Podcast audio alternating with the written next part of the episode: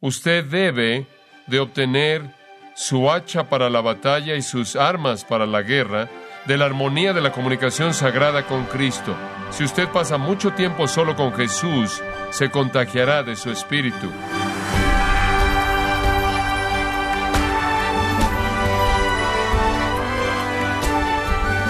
Le saluda a su anfitrión Miguel Contreras, dándole la bienvenida a esta edición de Gracia a vosotros con el pastor John MacArthur.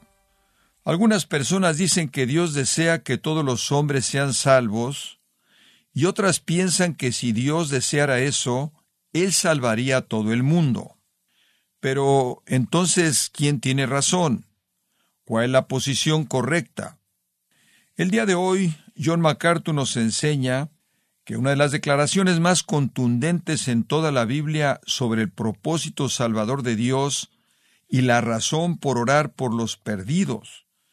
Parte del estudio, la oración evangelística, aquí en gracia a vosotros.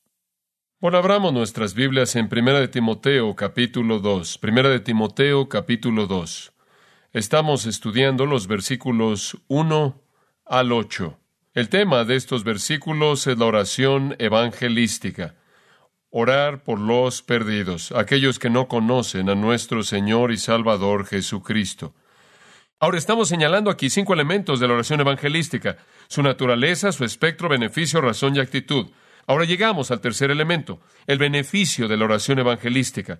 Hay un gran beneficio para la iglesia en orar por los perdidos. Observe lo que dice en el versículo 2 para que, conforme oramos por los perdidos y particularmente los líderes que no conocen al Señor, nos puede llevar a una situación en donde podamos vivir quieta y reposadamente en toda piedad y honestidad, en todo anhelo moral, sería una traducción apropiada. En otras palabras, conforme nos entregamos como iglesia a la oración por los perdidos y orar por la salvación de nuestros líderes, va a crear una condición nacional favorable para la vida de la iglesia, lo cual va a contribuir a nuestros esfuerzos evangelísticos.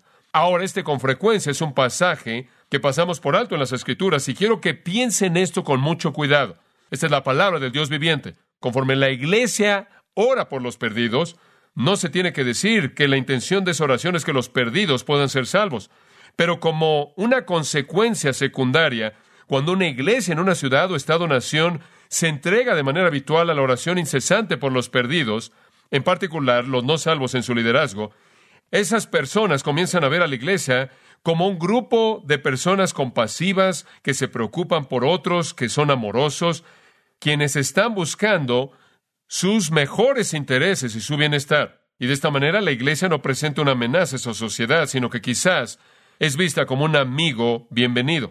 Y conforme estas oraciones por la salvación son respondidas y más y más personas pueden ser salvas, incluyendo a sus líderes, la condición favorable de la Iglesia inclusive es incrementada. Ahora Él dice que cuando oramos de esta manera lo hacemos para que vivamos quieta y reposadamente una vida tranquila. La palabra quieta conlleva la idea de ausencia de molestias externas. La palabra reposadamente conlleva la idea de ausencia de molestias internas o de turbulencia. Entonces la iglesia tiene una meta, y quiero que escuche esto con mucha atención, la iglesia tiene una meta en la sociedad de conducir su vida de tal manera en oración por los perdidos, lo cual involucra amor y compasión, incluyendo a todos los líderes, y eso crea, mediante esa actitud, la ausencia de molestias externas e internas. Dicho de otra manera, la iglesia nunca debe ser el que agita la sociedad al involucrarse en esas cosas que causan turbulencia en la vida nacional. Condiciones de paz, condiciones de descanso, ausencia de molestia y ansiedad benefician a la iglesia en la tarea del evangelismo. Ahora quiero expander esto porque no creo que este es un pensamiento bien entendido. En Primera de Tesalonicenses tenemos una palabra similar en el capítulo 4, versículo 11, en donde Pablo dice que debemos estudiar, esto es ser diligentes, estar tranquilos, no debemos ser personas turbulentas. Si vamos a ser conocidos por algo, somos conocidos por nuestra manera de conducirnos de manera quieta, tranquila. No causamos turbulencias, no sacudimos a la sociedad como tal, esa no es nuestra intención, ese no es nuestro esfuerzo abierto. Debemos ser personas tranquilas, dice él, ocupándonos de nuestros propios negocios, trabajando con sus propias manos, así como os mandamos para que andemos de manera honesta hacia aquellos que están afuera, los incrédulos. Ellos deben vernos como personas fieles, diligentes, tranquilas. Segunda de Tesalonicenses 3 también habla del mismo asunto. Oímos, dice en el versículo 11, que hay algunos de ustedes que andan desordenadamente no trabajando. Son indigentes, están desempleados, no hacen lo que debieran.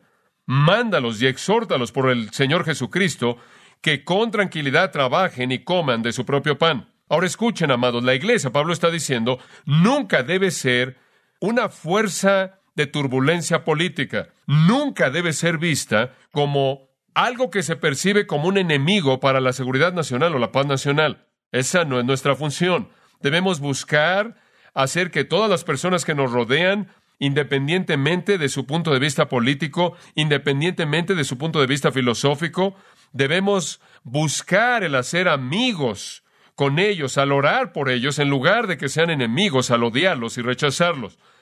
Eso me lleva, en cuarto lugar, a la razón de la oración evangelística. La razón. Y eso está contenido en los versículos 3 al 7. ¿Por qué orar por los perdidos? ¿Por qué orar por las almas de los hombres? ¿Cuál es el propósito? Bueno, la respuesta viene en los versículos 3 al 7. Porque esto es bueno y agradable delante de Dios nuestro Salvador, el cual quiere que todos los hombres sean salvos y vengan al conocimiento de la verdad. Porque hay un solo Dios y un solo mediador entre Dios y los hombres, Jesucristo hombre, el cual se dio a sí mismo en rescate por todos, de lo cual se dio testimonio a su debido tiempo. Para esto yo fui constituido predicador y apóstol, digo verdad en Cristo, no miento, y maestro de los gentiles en fe y verdad. Ahora, en esos cuantos versículos se resume la razón por la que debemos ganar a los perdidos. Este tiene que ser uno de los textos evangelísticos más grandes en toda la Biblia. Una de las más grandes afirmaciones acerca de la misión de la Iglesia que se presenta en cualquier lugar en las Sagradas Escrituras. ¿Por qué oramos por los perdidos? Punto número uno.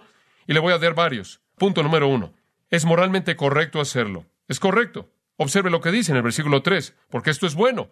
La palabra bueno, calón, básicamente significa excelente, moralmente bueno, de manera intrínseca. Esto es bueno. Esto simplemente está bien. Dios lo establece como algo que está bien. Su conciencia moral dice que está bien. Digo, usted no discutiría en contra de esto. Si yo le dijera, ¿debe usted orar por los perdidos? Digo, todo en usted dice eso está bien y es verdad y es bueno. Usted diría, claro, claro. Es bueno orar por los perdidos porque los salva del infierno, los salva de una vida sin significado, los lleva a un lugar en el que pueden glorificar a Dios, les permite tener propósito en la vida y en la eternidad, les permite alcanzar a otros, es bueno, es correcto.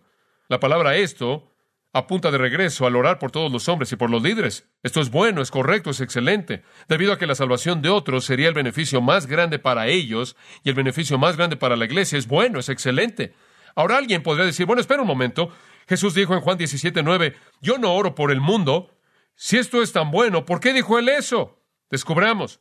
Veamos Juan 17, 9, y pensé en esto, y lo incluyo aquí porque no quiero que alguien encuentre ese versículo y diga, espera, esto me confunde. ¿Por qué en Juan 17, 9 Jesús dice al Padre en su oración somos sacerdotal, oro por ellos, esto es por los discípulos, aquellos que me has dado, mis propios discípulos, no oro por el mundo, sino por aquellos que me has dado, porque son tuyos? Y alguien diría, bueno, Jesús no oró por el mundo entero. Él dice aquí, yo no oro por el mundo. Y sabe una cosa, eso es correcto. En este caso en particular, él dijo, yo no oro por el mundo. ¿Qué quiso decir con eso? Bueno, ese es el punto entero. ¿Acaso eso significa que Dios no ama al mundo? Bueno, en Juan 3:16, porque de tal manera amó Dios al mundo que ha dado a su Hijo unigénito. Ahora, el punto entero del versículo es que él dio a su Hijo unigénito para cumplir su amor. Entonces, Dios ama al mundo entero. Primero de Juan 2.2 dice que Él es la propiciación de nuestros pecados, y no solo de los nuestros, sino de los pecados del mundo entero. Entonces, Dios ama al mundo, dio un Salvador al mundo entero. Una propiciación para el pecado se ofrece al mundo entero. ¿Y por qué dice no oro por el mundo? ¿Y la misión de Jesús no es ir al mundo entero? ¿Acaso Él no dijo prediquen el Evangelio a toda criatura? Sí. ¿Por qué en el versículo 9 dice no oro por el mundo? Eso es muy simple. Lo que él está diciendo aquí es que no estoy orando por el éxito del mundo como el mundo. ¿Usted entiende eso? El cosmos, el sistema satánico malo. Lo que él quiere decir es, no estoy orando porque el mundo tenga éxito, estoy orando porque los discípulos tengan éxito al ganar al mundo, no porque el mundo tenga éxito al detenerlos. Él no puede orar por los suyos y orar por el mundo, el cual es el enemigo. Como William Hendrickson dijo, la salvación del mundo se encuentra precisamente en dejar de ser el mundo. Él no podía orar por el mundo como el mundo estaba en contra de él. Él está diciendo, no oro por el éxito del mundo, nunca haría eso. Yo oro por el éxito de mi pueblo. Él está orando por sus discípulos para que sean protegidos del mundo. Él inclusive dice, guárdalos del maligno, del que gobierna el sistema mundano, para que al creer puedan alcanzar al mundo, versículos 21 y 23. Entonces es bueno. Jesús oró por los perdidos, Moisés, David, Samuel, Ezequías, Isaías, Daniel, Esteban, Pablo. Los vimos a todos la semana pasada. Todos ellos oraron por los perdidos. Es bueno. Ahora lo segundo, y voy a detenerme con esta, pero quiero que lo escuche con atención. Esta es verdad poderosa, poderosa. Debemos orar por los perdidos, uno, porque es bueno, es correcto, es moralmente excelente. Dos, es coherente con la voluntad de Dios. Debemos orar por los perdidos porque es coherente con la voluntad de Dios. Observe el versículo 3. Porque esto es bueno y aquí viene, agradable delante de Dios nuestro Salvador, quien quiere que todos los hombres sean salvos y vengan al conocimiento de la verdad. Es bueno delante de Dios nuestro Salvador, el cual quiere que todos los hombres sean salvos. Es la voluntad de Dios que los hombres sean salvos. Es coherente con su voluntad la palabra agradable, lo cual es usado en una frase similar en el capítulo 4, versículo 4. Tiene la idea. Es una palabra muy rica. No solo recibir decomai, es apodecomai, quiere decir aplaudir, quiere decir recibir con gusto, aceptar con satisfacción, darle la bienvenida con gusto. Es una palabra muy cálida. Esto es decir, el Señor con gusto, de manera ansiosa, dispuesta, con aplauso y satisfacción y gozo recibe esto.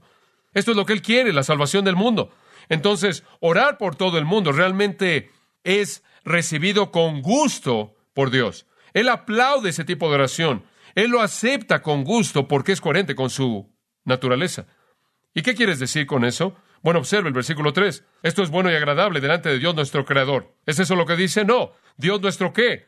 Salvador. Es coherente con quién es Él. Es coherente con su naturaleza, con su esencia. Capítulo 1, versículo 1, Pablo, apóstol de Jesucristo, por mandato de Dios nuestro Salvador. Capítulo 4, versículo 10, Dios, quien es el Salvador.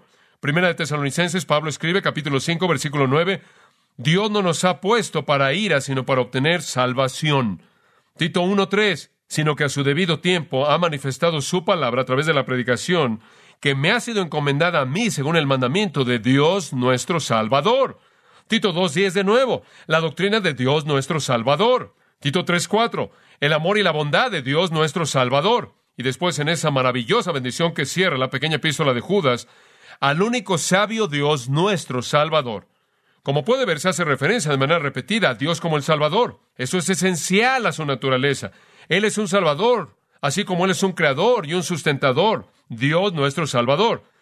Y esa teoría antigua de que el Dios del Antiguo Testamento es un ogro que juzga a los hombres y el Cristo del Nuevo Testamento es el Salvador, simplemente no es real.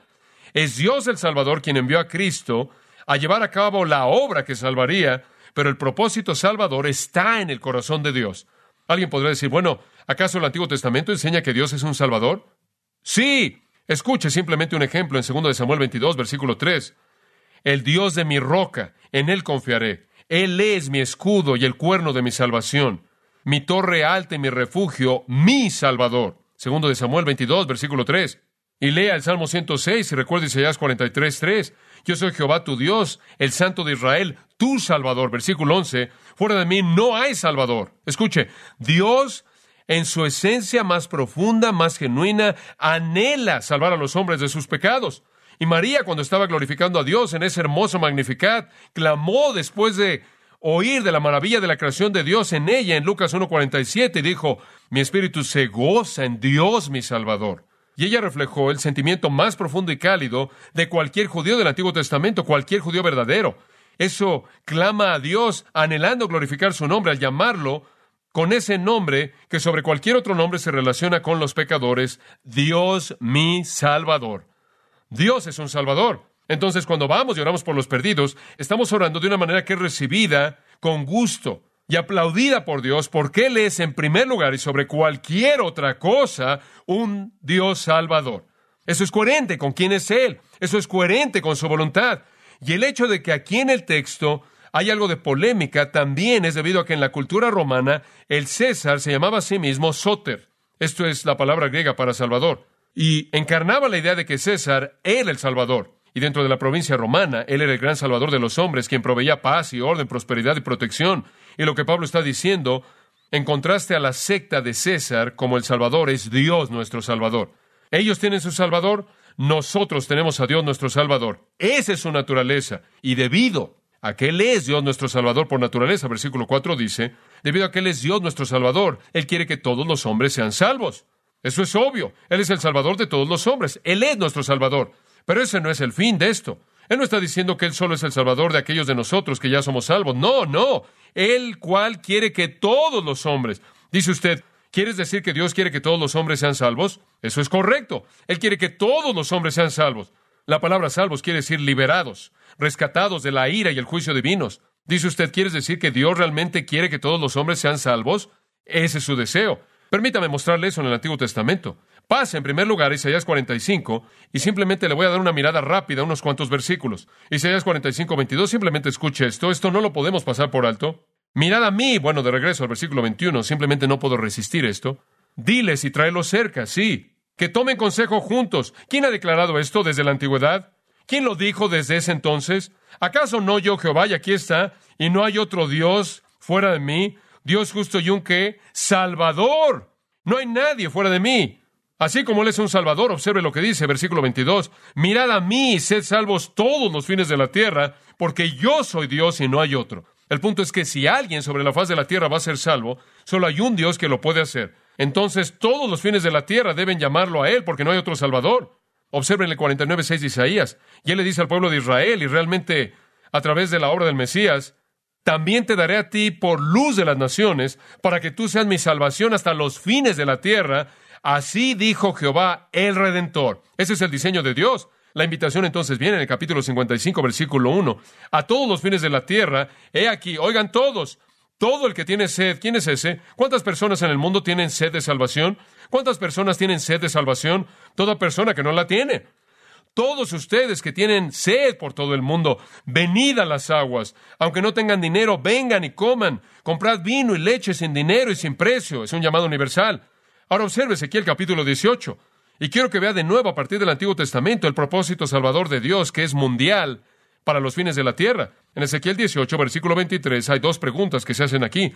Aparecen al principio como preguntas retóricas. Más adelante las responde. ¿Quiero yo, Ezequiel 18, 23, quiero yo la muerte del impío? Dijo Jehová Dios, y no que se convierta de sus caminos y viva. ¿Encuentro placer en que el impío muera? ¿Encuentro placer en que no regrese y viva? Observen en la mitad del versículo 30. Arrepentíos y volveos de todas sus transgresiones, para que la iniquidad no sea su ruina. Echad de vosotros todas vuestras transgresiones por las cuales han transgredido, y haceos un nuevo corazón y un nuevo espíritu. Porque, ¿por qué moriréis, oh casa de Israel? ¿Piensan que esa es mi voluntad? Porque yo no quiero la muerte del que muere, dijo Jehová Dios. Por tanto, convertíos y vivid, y entonces una lamentación es tomada. ¿Dios no se agrada con la muerte y la condenación de personas impías? Observe el capítulo 33 de Ezequiel, él clama.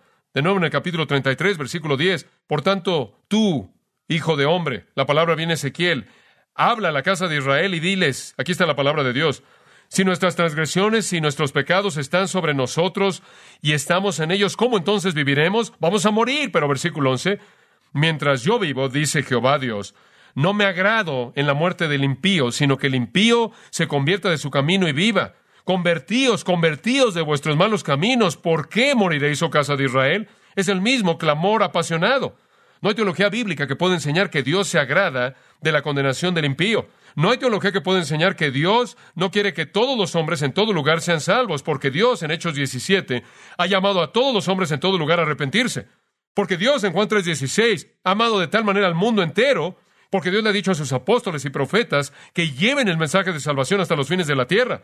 Y el infierno mismo, dice la Biblia, fue preparado para el diablo y sus ángeles, ni siquiera para los hombres originalmente. No, el deseo de Dios es dado aquí. Vaya de regreso a nuestro texto, 1 Timoteo. Debido a que Dios es un Salvador, Él quiere que todos los hombres sean salvos y vengan al conocimiento de la verdad. Esa es otra manera de decir salvación. La salvación ocurre cuando usted viene al conocimiento de la verdad. La palabra conocimiento aquí es epignosis significa un conocimiento rico, profundo, completo, y ese es el conocimiento de la verdadera salvación. Es usado cuatro veces en estas epístolas pastorales. En 2 Timoteo 3:7 habla de personas que tienen una forma de piedad, pero no tienen realidad, que están siempre aprendiendo, pero nunca pueden llegar al conocimiento de la verdad, misma palabra. Y en Tito 1, comparando la fe y el conocimiento, ambas elementos de la salvación, de nuevo, se refiere al conocimiento de la verdad. Entonces, lo que él está diciendo aquí es que la voluntad de Dios es que todos los hombres sean salvos y la salvación viene a través del conocimiento verdadero, profundo de la verdad salvadora, el Evangelio, la obra de Cristo. Y esta puede ser una respuesta algunos judíos quienes estaban diciendo que Dios quería la condenación de los herejes. Habían judíos que creían que Dios quería la condenación de los gentiles en general. Y después estaba esa perspectiva gnóstica, prenóstica, de que Dios quería la condenación de los que no eran parte de la élite, las personas que nunca alcanzaron un conocimiento místico. Y él aquí enfrente eso, y él dice, escuchen, Dios lo quiere porque él por naturaleza es un salvador. Él quiere que todos los hombres sean salvos a través de venir al conocimiento completo de la verdad salvadora en Jesucristo. Y quiero cerrar al tomar la palabra quiere, y quiero que escuche con atención. ¿Qué tipo de querer es este? Porque alguien ve este versículo y dice, oh, Dios quiere que todos los hombres sean salvos. Te voy a decir una cosa, Dios tiene lo que quiere, Él está a cargo. Por lo tanto, el universalismo se enseña aquí. Esto es que en últimas toda persona será salva porque esa es la voluntad de Dios, y así lo dice aquí. Otras personas dicen, no, no, no, no. La Biblia nos puede enseñar del infierno y la Biblia enseña que la gente va a estar ahí para siempre. Entonces algunas personas no van a ir al cielo. Por lo tanto, cuando dice que Dios quiere que todos los hombres sean salvos, no quiere decir todos los hombres, Simplemente significa algunos hombres, porque después de todo, Dios va a hacer lo que Él quiere y Él no puede salvar a todos porque el infierno está ahí y algunas personas están ahí. Entonces Él tiene que salvar a todas las personas que Él quiere salvar, por lo tanto Él no quiere salvar a todas las personas. Todos no significa todos, debe significar algunos. No creo que necesite usted hacer una de esas dos cosas.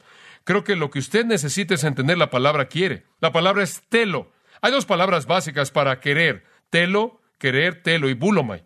Telo refleja la voluntad de deseo que emana del sentimiento y la inclinación. Bulomai habla de la voluntad que viene a partir de determinación precisa. No está diciendo que Dios ha determinado en el sentido bulomai, que Él ha determinado de manera precisa la salvación de todos los hombres, y ese es un hecho soberanamente determinado, y por lo tanto toda persona va a ser salva. Lo voy a decir de manera muy simple. ¿Hay algunas cosas en su vida que violan la voluntad de Dios? Sí, pero todavía entendemos que hay una voluntad de Dios que se está cumpliendo y es inalterable. Esa es la voluntad de su predeterminación soberana y precisa. Pero la voluntad del deseo de su corazón, su voluntad moral, es violada todo el tiempo por la gente, inclusive por usted y por mí. Cuando yo peco, no es la voluntad de Dios. Dios no quiere que yo peque. ¿Peco? Sí. Entonces, ¿puedo romper la voluntad de Dios? Sí, lo hago todo el tiempo. Y también usted y también el mundo entero. Dios quiere la salvación de todos los hombres desde el punto de vista moral. Esa es la razón por la que Él manda a todos los hombres en todo lugar que se arrepientan. ¿Por qué entonces Dios le diría a Israel, ¿por qué morirás? Dice, no tienen que morir, ¿verdad? Oíd, todo el que tiene sed, venga y beba. Y los hombres pecan y se van al infierno, no porque es el propósito soberano expreso de Dios para ellos. Se van al infierno porque negaron la voluntad de Dios en su vida. Él los llama a arrepentirse, los llama a ser salvos. Si alguien va al infierno, va ahí, no porque esa es la decisión predeterminada de Dios, sino por el rechazo de Jesucristo. Eso es lo que Él está diciendo. Él quiere que todos los hombres sean salvos. Yo creo en la soberanía de Dios, yo creo en la elección, yo creo en la predestinación, amados, y también creo que Dios quiere que todos los hombres sean salvos, y por su decisión, por la decisión de ellos, no son salvos, y esa es la responsabilidad de ellos, no la de Dios. Y si usted me pregunta cómo es que esas dos cosas armonizan, le voy a decir que en nuestro primer día en el cielo voy a explicarle todo. Pero yo sé esto, Dios tiene un corazón quebrantado porque Él desea la salvación de todos los fines de la tierra. ¿Por qué otra razón Jesús lloraría por Jerusalén? ¿Cuántas veces quise reunirte, pero no quisiste? Él dijo eso. No quisieron. ¿Por qué morirás? ¿Por qué rechazarás? Bueno, Orar por los perdidos, esencialmente, uno, porque es correcto, dos, porque es coherente con la voluntad de Dios. Y entonces debemos interceder por todos los hombres, porque Dios quiere que todos los hombres sean salvos, y porque es su mayor bienestar, tanto ahora como para siempre. Oremos. Señor Dios, qué palabra tan clara nos has dado. Gracias aún por los misterios profundos, no resueltos de la soberanía y la elección humana. Gracias porque tu mente es mucho más grande que la nuestra. Pero gracias, Padre, por la palabra clara de que debemos orar por los perdidos. E inclusive entre nuestros líderes, que al estar consumidos con su bienestar, al estar consumidos con su salvación, al tener una compasión profunda, al estar inmersos en su condición de pérdida misma, percibiendo la necesidad profunda de su alma, que puedan ver nuestro amor, que puedan ver la santidad en nuestras actitudes y actos para que podamos vivir esa vida quieta y reposada, que pueda contribuir a la extensión del Evangelio y lo haga atractivo. Ayúdanos a hacer eso, Señor, porque es lo correcto, porque es bueno y porque es lo que tú eres. Tú eres un Salvador y tú quieres que todos los hombres sean salvos. Y nos entristece y lloramos contigo porque tantos rechazan. Dios, oramos por los perdidos, por aquellos que no tienen al Salvador, aquellos que están en nuestra comunidad, aquellos que están en liderazgo alrededor del mundo. Oh Padre, billones de personas, sálvalos. Y haz que la iglesia esté preocupada con este ministerio de la oración intercesora a favor de los perdidos, los no salvos, aquellos que no han sido rescatados del castigo eterno. Sálvalos, Señor, para que tú seas alabado, para que ellos sean bendecidos, para que la iglesia pueda ser fortalecida. Y te lo agradeceremos. Amén.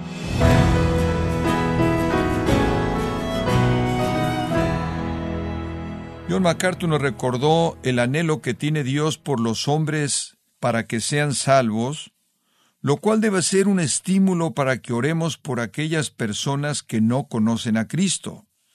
Estamos en la serie La oración evangelística, aquí en gracia a vosotros. Estimado oyente, permítame compartirle esta carta que nos envió José Guajardo, quien dice lo siguiente. Hermano MacArthur, le mando un saludo muy cordial en el nombre del Señor Jesucristo y le doy las gracias al Señor por el ministerio que puso en sus manos. Sus sermones, sus libros de comentario han sido de gran ayuda para mí, para mi esposa, gracias a Dios, por hombres con convicción y con un compromiso por la verdad. Que Dios le bendiga grandemente, le mando este apoyo con todo mi corazón. Atentamente, José C. Guajardo. Gracias, José, por su carta. Nos alienta igual que otros oyentes cuando nos escriben, saber estar enterados de cómo Dios está obrando en ustedes, nuestros oyentes, a través de su palabra con este su programa Gracias a vosotros. Si tiene alguna pregunta o desea conocer más de nuestro ministerio, como son todos los libros del pastor John MacArthur en español, o los sermones en CD que también usted puede adquirir, escríbanos y por favor mencione la estación de radio por medio de la cual usted nos escucha en gracia a vosotros. Es importante conocer no solo el país y ciudad de donde usted nos escucha, sino también la radio. Para quienes contactan nuestro ministerio por primera vez, pueden solicitar una copia del mensaje de promoción sin costo alguno, un mensaje por oyente únicamente. Si usted vive en los Estados Unidos o Puerto Rico, escríbanos a Gracia Vosotros, P.O. Box 4000, Panorama City, California 91412. O puede escribirnos a través del siguiente correo electrónico radio arroba gracia.org. Esto ha sido todo y en nombre de John MacArthur y del personal de este organismo, queremos darle las gracias por su tiempo y sintonía, invitándole para que nos acompañe en la próxima edición y juntos desatar la verdad de Dios un versículo a la vez, aquí en Gracia a Vosotros.